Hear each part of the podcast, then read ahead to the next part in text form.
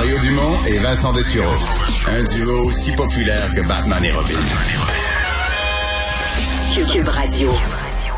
Vous avez peut-être vu passer euh, ces informations en fin de semaine, euh, au début de la semaine aussi. Euh, c'est pas nouveau. Il manque de semi-conducteurs, euh, des petites puces, des petites pièces précieuses qui sont partout dans tout ce qui est électronique, dans tout ce qui est informatique, et maintenant dans nos véhicules.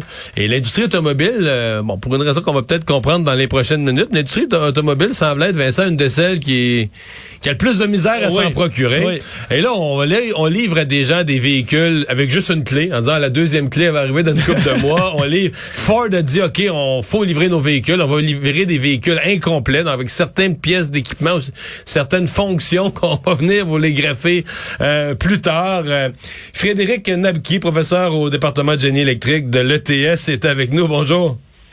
Bonjour. Euh, aidez-nous à comprendre qu'est-ce qu'un semi-conducteur, là, et pourquoi est-ce si précieux? Oui, effectivement. Ben, un semi-conducteur, c'est un domaine d'économie qui, est basé sur des matériaux qu'on appelle semi-conducteurs. Donc, le, terme vient d'un matériau qui peut ou être conducteur à l'électricité ou non. Le matériau principal utilisé dans le monde, là, à, 90 plus c'est le silicium. Puis, euh, qu'on le veuille ou non, la production de ces, de ces semi-conducteurs-là euh, est centralisée en Asie. Puis, on utilise ces semi-conducteurs-là, comme vous l'avez dit, dans toutes les puces électroniques qui se retrouvent dans nos véhicules, dans nos appareils médicaux, dans nos toasters, croyez-le ou non, euh, dans tout, quoi. Et, et c'est le problème présentement, sachant qu'il y a une pénurie. Est-ce que est-ce que la pénurie vient de, de, problèmes d'approvisionnement en silicium en matière première d'usine? Ou est-ce que parce que je voyais une autre thèse qui dit c'est parce que tout à coup il y en a partout là. Tu sais les sécheuses sont connectées, tu peux parler à ta sécheuse par ton cellulaire. Tu le nombre d'appareils de toutes sortes incluant les automobiles qui ont de plus en plus de fonctions euh, du genre de fonctions électroniques donc la quantité de semi-conducteurs requises euh, est euh, surmultipliée. D'où vient la pénurie? C'est un peu, comme on dit, euh, un perfect storm. Donc, euh, il y a deux ans, on sait tous ce qui nous est arrivé. Il y a eu la, pandémie, euh, etc.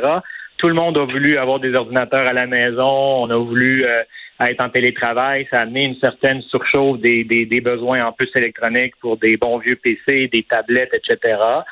Euh, en parallèle, euh, les technologies 5G amènent beaucoup plus de connectivité. On a besoin de plus de puces pour ça. L'intelligence artificielle, c'est un autre domaine en expansion. Il y a des puces en arrière de ça. La crypto-monnaie, ça aussi, c'est un autre domaine qui est chaud. pourquoi, il y a des puces, euh, pourquoi il y a des puces dans la crypto-monnaie, là?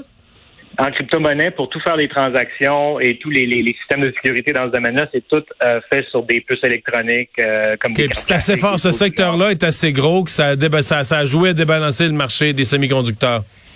Exact. Ça a contribué, oui.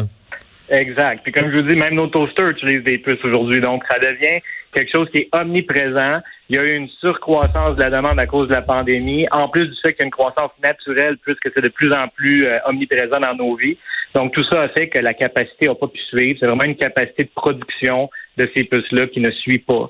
Euh, et comme je vous dis, tout ça est centralisé. Ce qui mais d'habitude, euh, excusez-moi, mais d'habitude, là, moi, je suis économiste de formation, la loi de l'offre et de la demande, là, quand quelque chose est en pénurie, euh, je veux dire, les compagnies voient venir ça, voient ça, ouvrent une, tu sais, veux dire, tu veux faire de l'argent, fait que si tu sais que tu vas toutes les vendre, tes microconducteurs, euh, tu ouvres une nouvelle usine, tu agrandis ton usine, tu allonges les heures de production, tu sais, c'est, tout le, tout le monde veut vendre, donc tout le monde veut produire. Pourquoi ça c'est pas, pourquoi la, la, la capacité de production s'est pas accrue, mettons, sur deux ans?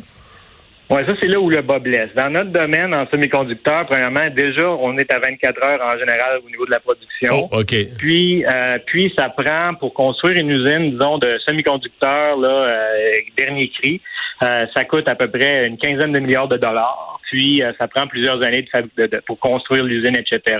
Donc, euh, il y a une certaine latence, si vous voulez, là, pour arriver on peut pas, on peut pas en quatre mois, on peut pas en quatre mois dire on a grandi l'usine, défense le, le fond de l'usine, on a grandi, puis c'est pas, pas simple de même là. Malheureusement pas. Par contre, la bonne nouvelle, c'est qu'il y a des efforts qui ont été entamés depuis et il y a des efforts qui devraient voir le jour en 2023 qui fait que plusieurs prédit que la, la, la disons, la situation va se stabiliser en 2023. OK. Le pourquoi le secteur automobile? Ben, est-ce que c'est parce qu'on en entend plus parler? Parce que on a nommé tantôt, on a fait une litanie d'appareils où ils rentrent des semi-conducteurs, puis ils sont pas en pénurie. Il me semble que c'est toujours dans l'automobile que le, problème, en tout cas, est plus apparent ou est plus mentionné, que les fabricants automobiles nous ont dit, ben là, même nos des retards pour sortir des modèles euh, sont dus aux semi-conducteurs. On sort des modèles dans certains cas maintenant, euh, même qu'il manque une clé, il manque des pièces, on les on les rend quand même disponibles, puis on amènera le reste quand les semi-conducteurs seront disponibles. Qu'est-ce qui se passe dans l'auto? Ouais, dans l'auto, c'est un domaine un peu plus complexe parce que les puces qui vont dans l'automobile, ça peut pas être la même puce qu'on met dans votre toaster parce qu'il y a des aspects de sécurité un peu plus, disons, rehaussés qu'un toaster et, donc ils sont pas aussi versatiles que d'autres domaines qui pourraient décider de prendre une puce plutôt qu'une autre pour euh, pour pallier au, à la manque au manque. il y a des quoi, il y a des puces euh, supérieures en qualité pour la sécurité automobile? En gros, oui. Puis la conception de système automobile, c'est très long, étant donné justement les, les, besoins en sécurité puis en, gestion des designs et tout, qui fait qu'ils peuvent pas se revirer de bord puis dire ah oui, demain on va changer la puce euh, pour une autre puce qui est disponible plutôt que l'autre. Ils peuvent pas faire ça sur un, un 30 sous. Tesla s'est démarqué parce que eux l'ont fait. Ils ont été beaucoup plus proactifs, mais bon, on sait qu'ils font des choses très différemment et ils ont eu un peu moins de problèmes. Avec eux aussi, on sait qu'il y a des pénuries dans leur euh, dans leur euh, véhicule aussi. Donc c'est un peu ça qui les a affectés au niveau de l'automobile. Puis en plus, lors de la pandémie, les constructeurs automobiles se sont dit oups, on doit arrêter la production. Euh, puis personne ne va vouloir acheter d'automobile, puis euh, ils sont fait un peu prendre avec ça. Il y a certaines compagnies qui ont cancellé des commandes et tout.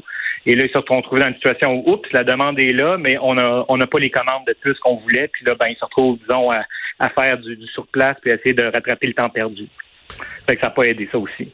Donc, des semi-conducteurs, maintenant, quand, quand la clé, la deuxième clé arrive un peu plus tard, parce qu'il y a des semi-conducteurs dans la clé aussi, qu'on on est si serré que ça, là.